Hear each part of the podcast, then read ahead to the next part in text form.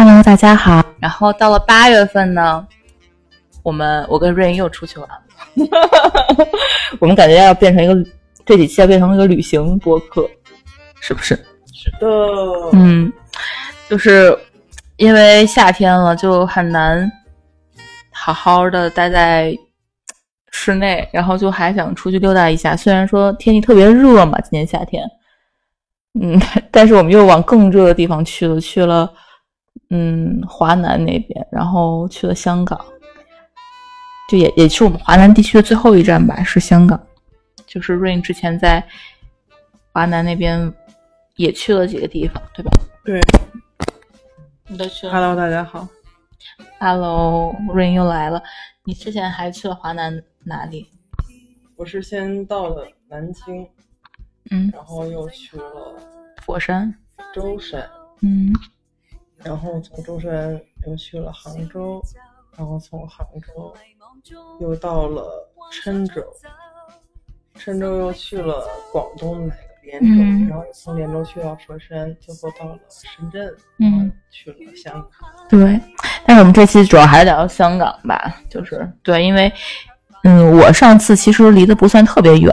我是二零一九年，嗯，那年。去的香港，二零一九年就刚好跨年嘛，但是现在也有四年多了嘛。嗯，这次也是去了香港，感觉因为有一些新的坐标和新的场馆想去看，这次我们俩就一起去探索了一下香港。因为之前这都我们都是去过几次香港嘛，对吧？嗯，这次去香港其实有一个目的就是看看他那边的新的展览馆。之前听嗯一些内地播不了的。对，然后之前听到一些其他的一些我们很喜欢的播客主播呢，他们也都讲到了香港会有一些很有意思的博物馆，然后开业了嘛。然后我们这次其实就是因为我到香港第一天已经特别晚了，已经是接近于凌晨，已经是凌晨了嘛。然后我出了那个嗯快轨之机场快轨之后，就打了一辆呃深夜的 Uber，然后呢去了我们住的那附近，就油麻地那边。那这次去住油麻地也是因为上次其实也住在油麻地附近，觉得那个地方交通特别便利，很发达。嗯，你这次是第一次住在那附近吗？哦，我一直住在油麻地。你也一直住在油麻地？对，那很巧哎。因为油油麻地对我来说，嗯，对对对。然后我那天晚上。呃，就是坐着那个司机小哥，他他也是一个特别有品位的一个嗯香港的的士小哥，然后他放了一些特别有深夜嘛，然后放了一些很有意境的爵士乐。当时我就说说，哎呀，觉得你你的音乐品味特别好听，然后他也蛮高兴，然后他就带带我就路过了那个油麻地的那个菜场，当时很多人都都收摊了嘛，对，然后。我们就是刚刚我们说到想去看一些电影，其实那边就有一个百老汇电影中心，嗯，然后第二天我们就去那儿看看完电影吧，嗯，就感觉那个电影中心因为离菜市场那个位置很近，就感觉是那种市井和那个文艺气息交汇的非常的到位，嗯，然后非常的感觉有在地的一些风味，融合了非常多在地的一些感觉在那边，那你？嗯，你这次对那个百老汇电影中心感觉怎么样？因为我知道你比我提前一天到香港，然后还看了一场电影，对，还多看了一场电影。到了香港之后，立马放下行李就去赶一场电影，就是《悲情城市》。嗯，这个《悲情城市》在北影节和上影节上映的时候都是秒空。嗯，然后我是提前看好了那个电影的拍片，然后赶早班的高铁。过去的，然后把行李安顿好之后，就立马奔到电影院看了这个《奔星城市》，嗯，体验非常好。然后这个片子，嗯，唯一就是觉得场馆特别凉，那所以第二天，对，所以第二天我们去看那个怪物的时候，就你就提醒我说要多多穿衣服，嗯，但是我后来我还好，就可能心理准备比较足，然后就去没觉得那么冷。还好，我觉得可能因为是晚场的，因为我那场是下午哦，就不行了，嗯，一直在瑟瑟发抖。所以你觉得那个百老汇电影电影中心的感觉是怎么样的？我觉得它整个，你你去过北京那百老汇吗？啊，去过。你觉得他们俩有什么区别？我觉得还是观影人的区别。嗯就是在那边，他的体验感会更好，就是大家全程没有人在看手机，嗯然后也没有人进行平射这种操作，而且电影院里没有小孩儿，还很安静，就大家都是完整的看完，就是嗯包括连片尾，连所有的音乐都结束之后，大家才起身走的。就是、嗯我感觉，就是他很有这种文化秩，序。对，对就是也你看两场觉得都是这样。是的，嗯两场我都觉得就是观影体验很好。嗯，所以我觉得就是内可能内地的观众不是说他们就是观念的问题，对很多很多是观念的问题吧，就是对于一一个艺术品，对于一一个电影的非常优秀电影作品的一种尊重和包括他们呃电影院工作人员的一种尊重，我觉得这点是非常重要的。嗯是的。还有一点就是咱们这边比较，嗯、从手机 APP 上订非常方便。然后嗯他们那边，如果你从 APP 上订，你是要交，反倒是贵一些就是不同有手续费程度的手嗯续费的。其实国外的影院都是这样。对，但是你现场订的话，就是你要现场排队，然后去买票。对，然后就其实这种感觉我，我我个人觉得还挺好的。嗯，对，是，对，就是好像回到了我们小时候选座那种感觉。就是大家一起在排队那种。对，没错没错。然后我觉得就是电影中百老汇电影中心，因为首先它也是还有一些书店的那一侧，我们这次没有好好逛，因为太晚了。对，嗯库布里克书店。然后上次我逛的时候，我记得电，我记得那一侧有很多就是关于电影评论，然后电影呃收藏啊，然后一些就是相关的书籍，还有一些包括呃文学评论什么的，都还挺全的。对然后在另外一侧呢，然后有卖很多那个 DVD 啊、海报啊，对蓝光等等。对对，那种收藏碟什么的，其实是实体的这些产品，现在在内地我感觉是越来越少见了。对，纸媒嗯这些东西。对，纸媒还有这个影像制品什么的，其实哪怕是在香港，也不是很好卖啊。最近几年，但是我感觉香港人还是有一种对于这个精神需求。对，对于这个纸媒，对于呃实体收藏的这种愿望吧，相对来说还是比较强烈一些的。嗯，而且它这个中，它这个位置也很方便，就是整个那个场馆的布置啊、陈列都还蛮好，虽然有一点点旧，但是感觉就是非常的有文化底蕴的一个地方。嗯，然后再其次，我们就要说一说那个这次咱们主要是有一天用几乎一天时间去的那个香港的那个故宫博物馆，嗯，还有 M 家。博物馆。对，嗯嗯，你这边觉得去香港故宫感觉怎么样？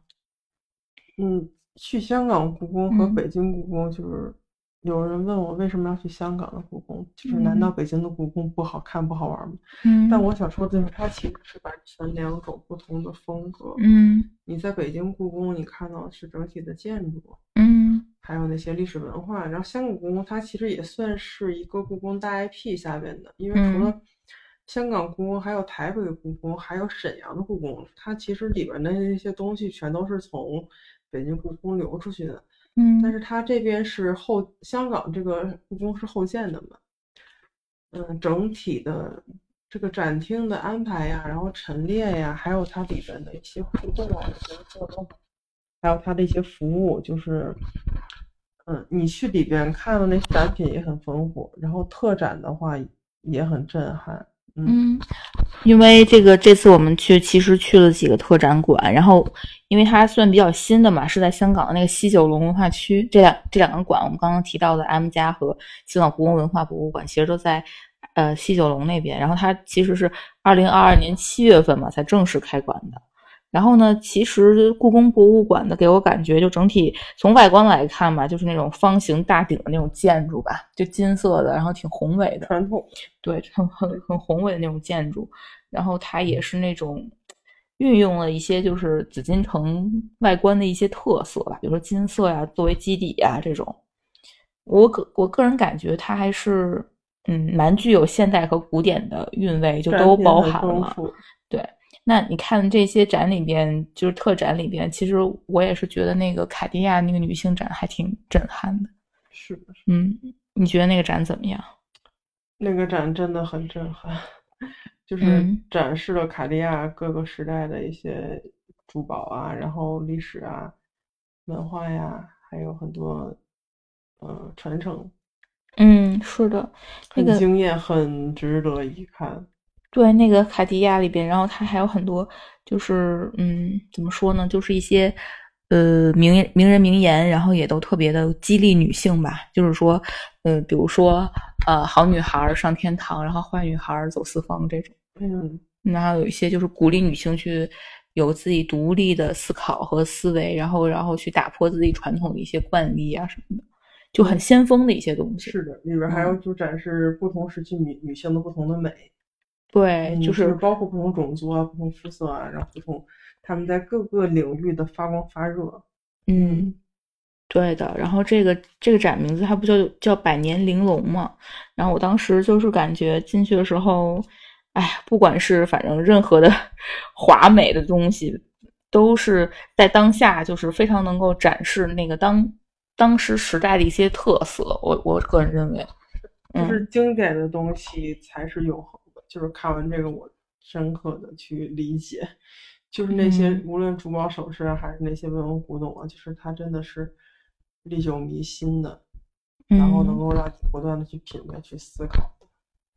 这种东西。嗯，确实是，还有很多就是那个公爵夫人来的一些他们的一些这个包括各著种皇室啊，还有就是包括现在一些港星的私人定制啊等等一些珠宝首饰。是的，是的，这个展非常值得一看。然后除了这个展馆之外，你还有什么印象深刻的？你还做了一个金箔，对吧？我记得那做个手工。嗯，那个金箔嗯它其实也是一个特展，嗯，它现场会有一些那种小的互动，嗯，我觉得做的也挺好的，而且会有很多的，嗯，我觉得它也是一个很安静的一个陈设，它有一些大屏幕去播放那些，呃，video 的时候，它会有一个小的听筒，嗯。那个听筒是带磁铁的，你拿起来的时候，嗯它。声音会很大，你把它放回磁铁就完全场馆很安静。嗯我觉得这一点就是设置的很贴心，然后里边的展品也很就是经典，包括各个不同的主题，然后还有服饰的展览啊什么的，我们都也都看生活呀等嗯，等等这些。嗯反正这次就是就是那个香港这个艺术博物馆的这个馆长吴志华老师，他就是说，他说我们做这个馆其实野心也是很大的嘛，那其实涵盖了真的是故宫博物院藏品的各种门类了。我觉得你细数一下，其实也都包含了，像什么绘画啦、什么瓷器啊、玉器啊什么的，什么嗯织织物啊，然后雕塑什么的全都有，好像。是的，还有跟外国的一些交流啊，外国文化的，嗯，对中国传统一些影响。对的，嗯，然后逛完了这个，就是因为当时我们买的是 M M 家和呃故宫文化博物馆的一个联票，当时我们买的时候还就我感觉价格还不错啊，挺便宜的，是吧？就不贵，反正对，嗯是的，就是你在网上嗯预定的话，你可以直接去现场取票，嗯，但如果你没有预定的话，你现场排队，嗯还可就是不一定会有票。哦，对，那我们其实后来去完那个就是故宫博物院之后，又去了那个 M 家嘛。M 家的话，M 家的话，它是一个是就是当代一些的吧，跟那个故宫比起来，故宫还是比较古典的，然后 M 家是比较当代的一个展。对，故宫，嗯，M 家的话，它其实是一个类似于说是很灵动的一个展展厅，然后里边呢又有戏院，然后还有一些什么电影节，包括还有一些乐队演出，我们正好也遇见了。对，啊、它里边空间很大，它嗯有好多层，然后每一层它的功能都不一样。嗯它是在一个，嗯，一个那种，算一个算是一个大楼里吧，因为它一共有有十几层，嗯，对，但是供我们就是可以观看的，就大概就是那么五六层的样子。对，而且就就值得一提的就是这这两个馆，它都在海，就是就是建在那个海海港边上，就非常就是风景非常好。对，然后 M 家呢，它是这样，就是呃，它是一个比较比较综合的一个视觉的当代当代艺术的一个展厅。然后呢，它每一层大概有那么，呃，我记得我们的票是包含在二层和负二层吧，好像是。然后它在二层就有很多个展厅，我记得。对，嗯展厅特别多，而且展品非常丰富。嗯它整个场馆的设计也非常好，就是它的设计就已经很好了。没错没错，就是它给我感觉就有嗯，如果如果对比的话，我可能会想到那个伦敦的那个 Tate Modern 是泰特美术馆，就它是当代的东西，然后但是它做的又又很怎么说呢，就是结合了设计感和一些就是比较当代的元素在里面，然后包括它的一些就是那个嗯位置啊什么的都非常的非常的现代。然后呢，我们这这次其实是看到它那个，对，你看它有一个说法，他说其实它有点像一个亚洲版的泰特现代美术馆，嗯，就是形，它只是它的外形呢可能会更加更加有活力一些，因为英国那个是比较古典的嘛，嗯嗯，然后你你这次看的那个在楼上看的那个物件展，我觉得就我觉得我个人很喜欢那个展，你觉得那个展怎么样？哦，展了一些香港的一些老物件是吧？对，我觉得就是很有香港的特色，因为它嗯这个 M 家的定位，它就说不只是一座博物馆的建筑，嗯然后它重要的是把这个视觉文化传递给每个人，然后大家去接触和认识，这样就是更启发我们。嗯它是就是通过这个他们这些设展，然后带给我们就不只是你去看这些展览，就就是更重要的是你你在这当中去呃你自己的一些获得，就是他比如说有会有一些小的互动啊，然后就是看展的时候，他会有一些小卡片儿啊，说你今天在这个地方哎看了什么呀，的，然后他在哪儿存在过，然后让你重拾了或者遗难忘了一些什么东回西忆。对，就是就是很有他意思的互动吧。就他关注你个人的一些内心层层面的东西，我觉得更多的是，就是看到这件展品，可能就是 recall some of memories，对，就这种感觉。对，他嗯说就是更探索视觉文化如何去塑造我们的过去，并影响我们的未来和影响我们对未来的一些想象，就是这些。没错，没错。嗯，比较嗯贴心的是，就是他还会因为展品很多嘛，嗯嗯，他会有一些官方的小导览册，就是推荐你十种观看的方式，就是这些，嗯就你可会找到一种 tips，没错，没错，你可以，嗯嗯我可以看一下我们这个册子怎么写的，就十种观看的方式，它给你各种推荐，譬如说一个人呀、可以，然后多个人也可以，你可以就是呃聆听音乐，或者是怎么样为这个作品选择一个你脑海中出现一段音乐，然后或者是呢。嗯，为作品拍拍照片，并将它送给未能同行的朋友，一起就作品畅谈一番。对，就是它里边儿它或者说呢，同伴一起观看时，刻找找有哪件作品与其他衣服的颜色或材质相相似，就是它会给你各种角度，然后让你去对。观察。就是我不知道你有没有观察到，因为嗯它有个电梯是直接到二二楼的嘛，嗯就是那个电梯打开之后，它也是一个艺术装置。哦，是就打开之后，我发现就是有一个桌子和两个椅子，还有一个叠叠乐，哦就是就是你可以在里面去通向二层的那个电梯。对，嗯就是我觉得这这都是一些很有新意的一些设计。嗯，对对对，就是让人感觉到不死板，它不是一个，它动线特别好，觉得。对，就是而且它展品很丰富，然后涉及的东西品类也很多。嗯，没错，我印象比较深的就是那个那个亲友寿司店。哦，对，特别搞笑，而且我当时排队的时候，因为当时好像咱俩是分开去看的嘛，是的，是的。然后我当时排队的时候呢，那个限四人，一人三十限秒。三人限三人同行，然后一人就是三个人好像一起进去三十秒。当时我想，天呐，这是个什么样的展厅啊？当时进去之前我就很好奇，你知道吗？就他这个前前因给了你之后，你就很好奇。然后嗯，我进去之后，我就发现虽然空间小，但是真的很精美。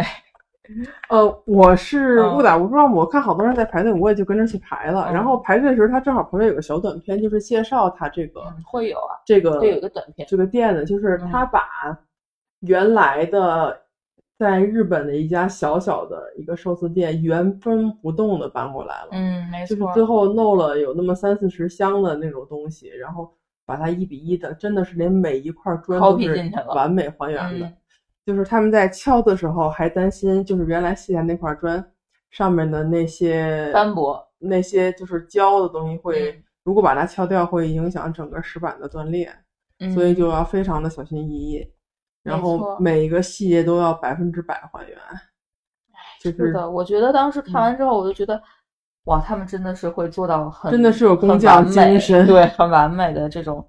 复制，就是我觉得非常的难得吧，在当当下这个艺术搞艺术也不是那那么立刻能够获利的时代吧，我觉得就是能够做出这个东西非常好，非常厉害，还是。嗯，是的，嗯嗯，然后再一个就是地下的有一个那个草间弥生的展览，对，草草间弥生，因为，我后来看他那些波点，我就有点头晕嘛，后来我就没有没有进去看那个镜面房。哦，你是进去了是吧？对，确实挺震撼的，就是嗯也是现行级人。对，就就是我觉得他这个就这个限制吧，就其实他也是怎么说呢？嗯，有一有一定为了观展体对验嘛，为为了一些体验感，嗯不要太密集什么的。我觉得这样挺好的，因为嗯它那个波点已经很密集了。它那整个一层都是波点儿，就是 它还有一些大的艺术装置，就是它那个叫神经元，它以那个为灵感，就是它所创造在神经元上画了好多那种它的波点儿。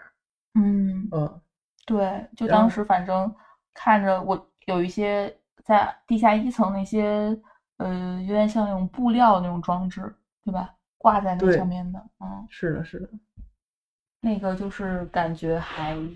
挺震撼的。反正整个地下地下二层都是草间弥生的空间，对，非常大型的。嗯。哦，这两个展结束之后呢，然后我们我们主要是就后面后面就去了一个，第二天去的是那个大馆那边，大嗯馆和毕加索那边啊。对，我在去这之前，我还自己去了一嗯个香港城市大学里面看了一个圆明园兽首的展，嗯也感觉挺震撼。可以说这个展吗？嗯，它这个展就是，嗯，展出了我们现在目前的圆明园的一些兽首，嗯然后也是不用花钱的，就是，嗯，你可以直接从它官网预约一下，然后就可以进入它的校园，嗯然后它会有相关的指引，嗯然后你就可以在里面参观。它除了有这些兽首啊，然后还会有很多那种互动装置啊，然后以及就是，呃，他们学校里边的一些小的展。嗯，我觉得就嗯是他们大学里对这些还是挺艺术品的保护还对，还是挺挺重视的。就是包括我们去香港大学看的那个毕加索展，他们都有自己的美术馆，然后这些馆里都有不同时代的，就除了展的一些展品啊，还有不同时代的一些文物。我觉得这些也也是很重要的，对于一个学校的嗯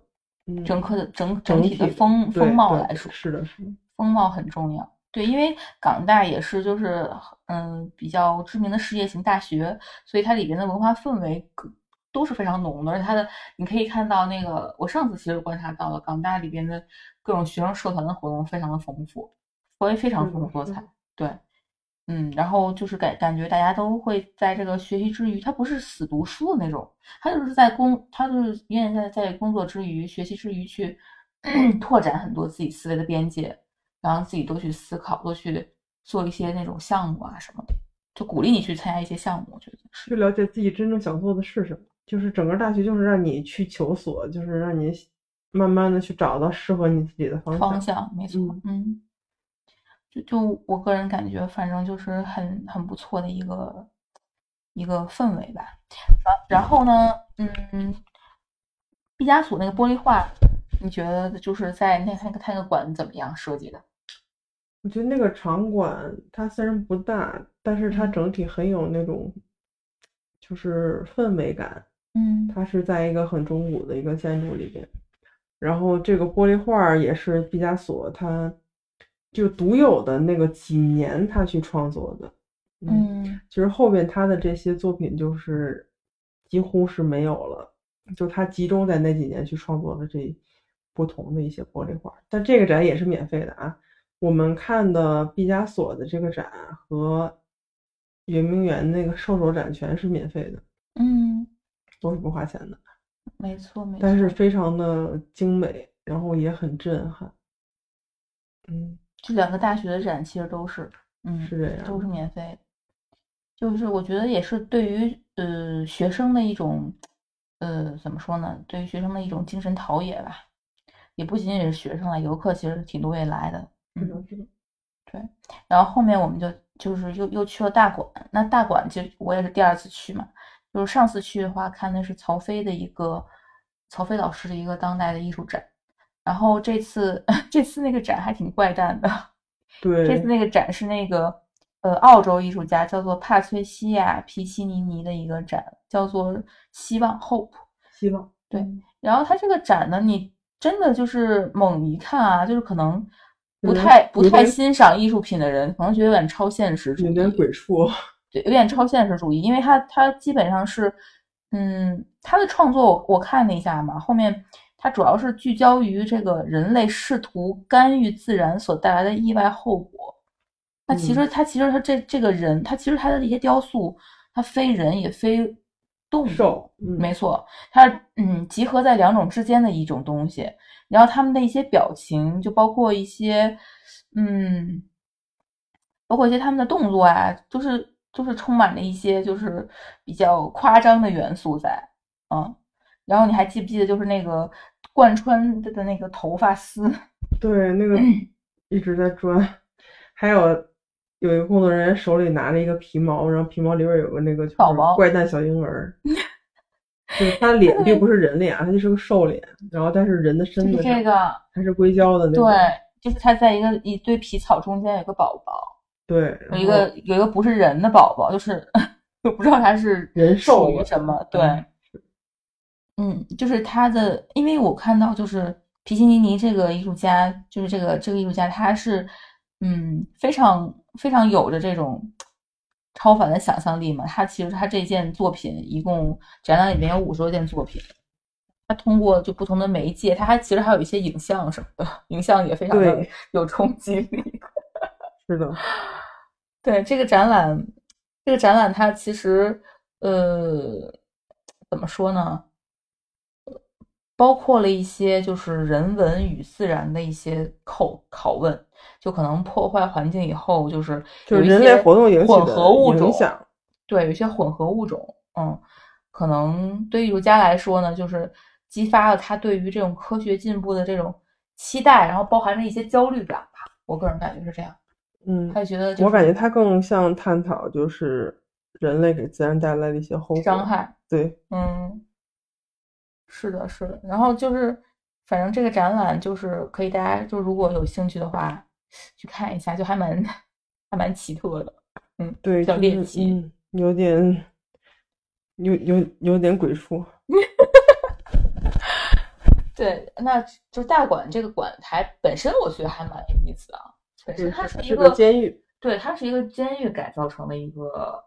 呃建筑群吧，算是。然后之前他有很多，你记不记？你还在那个地方拍了照？对，然后他是讲就是香港就之前的犯人啊。的一些生活，他对他们的一些生活和旧旧址的一些，就是基本的这是这个改造和这个改造之前的一些样貌，啊，然后现在也是让这个游客包括去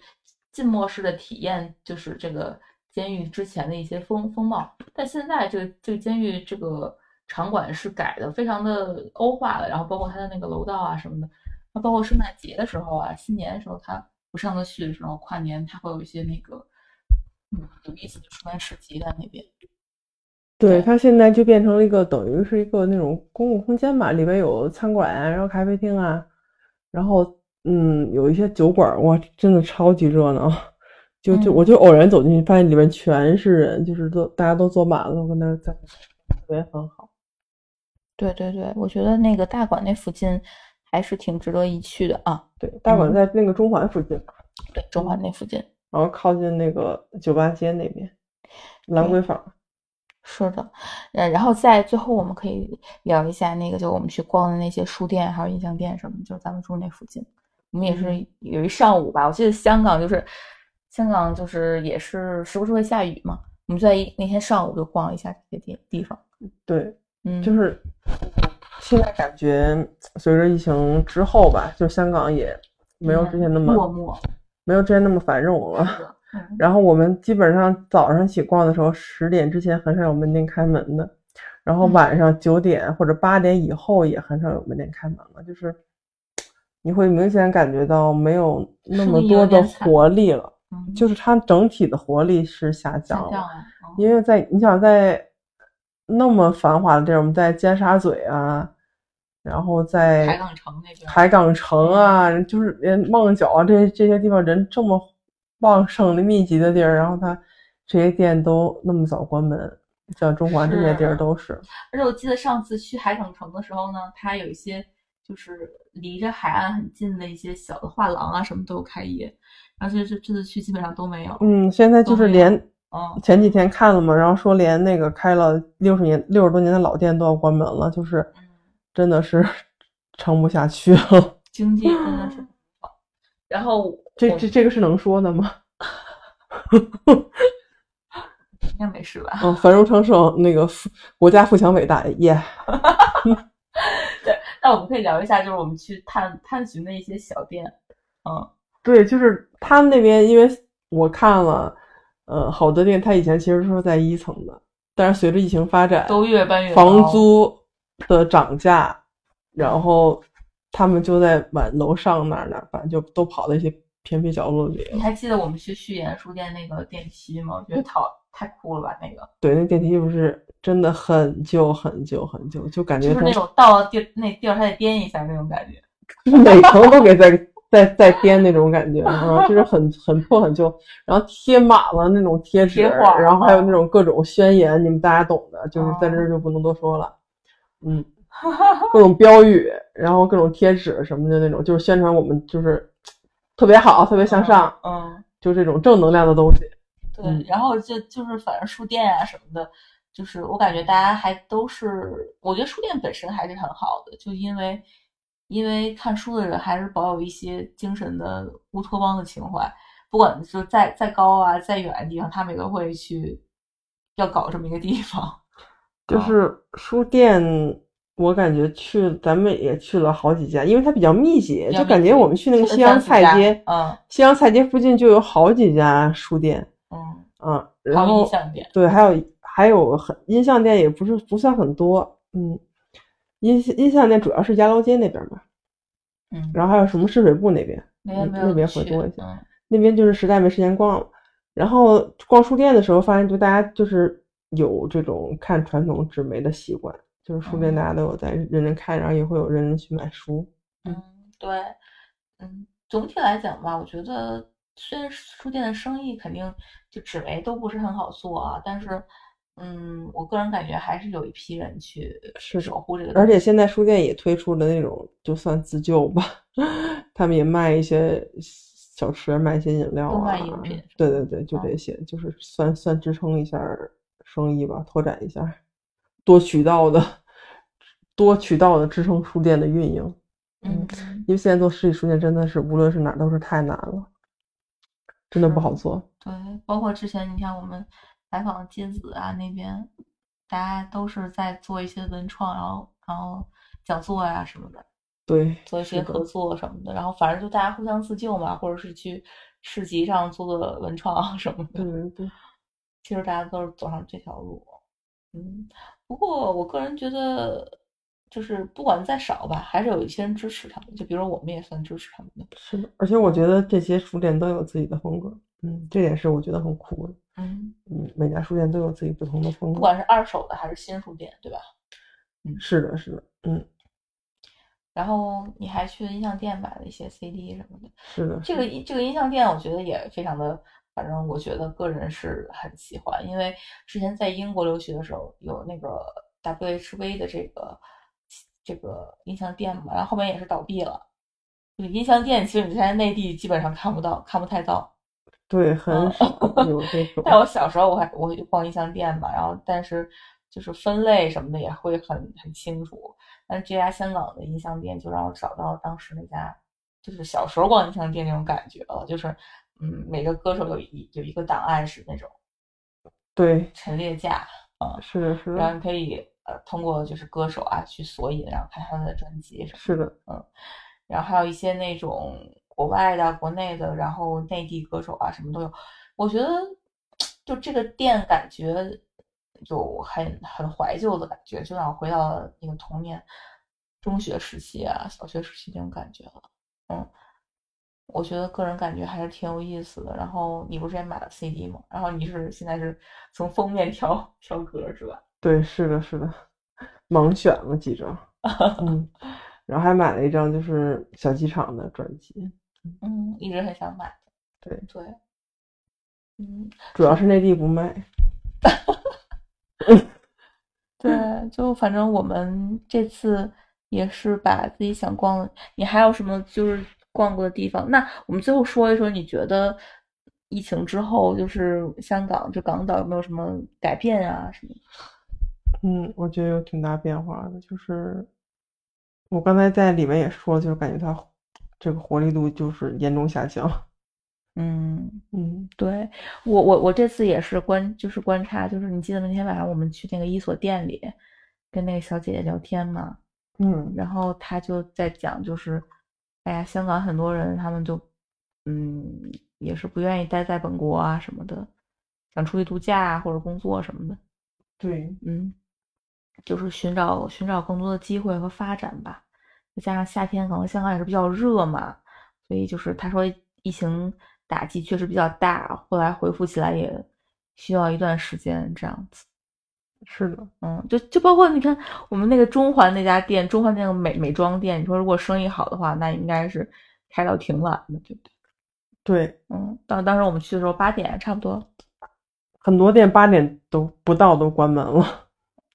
嗯，就只有一些大商场还蛮强，撑到九点，但基本上八点多之后也没有了。对对对，是这样子。然后，嗯，我个人感觉吧，香港的年轻人可能也跟内地人有点像，就是他们生活压力也比较大，是的，他们加班也比较晚。就是你看到那个楼楼宇之间，就是可能工作日的时候就会灯火通明的，一直亮很长。对，嗯，这也就是年轻人可能。嗯，生活压力比较大的一个体现，再加上大家可能手上没有太多闲钱。就是玩玩乐的东西也比较少了，包包括我们其实想找一些晚上找一些呃喝就是喝酒啊音乐吧什么的，其实都不是很好找。这地方是的，是的，就是兰桂坊那边还比较集中吧。嗯，其他地方就比较难了。嗯，总体来讲呢，就是香港还是能够感觉到，就是怎么说呢，落寞之中还是保保存着一些很。情怀的东西是的，这点还是让我很很喜欢的。对，还买了一本书《香港散步学》。对啊，最近不是 City Work 很有很很著名吗？是的，是的，就是我觉得 City Work 也是源于一种消费降级，没错，消费降级，真的，就大家就想在城市里溜溜弯儿什么的。是的，就大家购物欲都下降了，就大家欲望降低了，现在自动降级了。嗯。就这三年确实改变了挺多，包括香港也是。但是我我还有一点很比较积极的发现吧，就是我觉得香港人就是并没有像传说中的那么的嗯没有礼貌。然后我我第一天到已经很晚了嘛，然后那个当时那个酒店叫天喜的那个门口那个保安大叔，他一直在非常非常热情的给我就是给我说我的 Uber 的那个定位的问题，就是他说。哎，这个位置很难找，司机师傅比较难，然后我可以陪你等一会儿，然后你可以坐在那边休息一下啊什么的。就我觉得，即便是在这么困难情况下，我觉得大家还是没有失去自己的那份礼貌，对人文关怀，就那那份礼貌和那份体面吧，体面。对，我觉得这也是就是香港精神里头很很重要的一部分啊。嗯，是是，就是，然后现在也通关了嘛，大家就是。如果有机会呢，也可以去香港自己感受一下，玩一玩。对，现在汇率其实不是很好，就是大家购物的话，购物的话要谨慎。其 实，嗯，就是如果你要是去那购物的话，其实没什么必要了。你去直接从淘宝买，就是真的很划算。可以去文化之旅一下，上就或者 City Walk 一下，嗯嗯，就感受那种在地的文化吧。对，香港在地文化，对，我们最后可以说香港的就是吃东吃的东西，就是还是那些。对，好吃的啊什么的，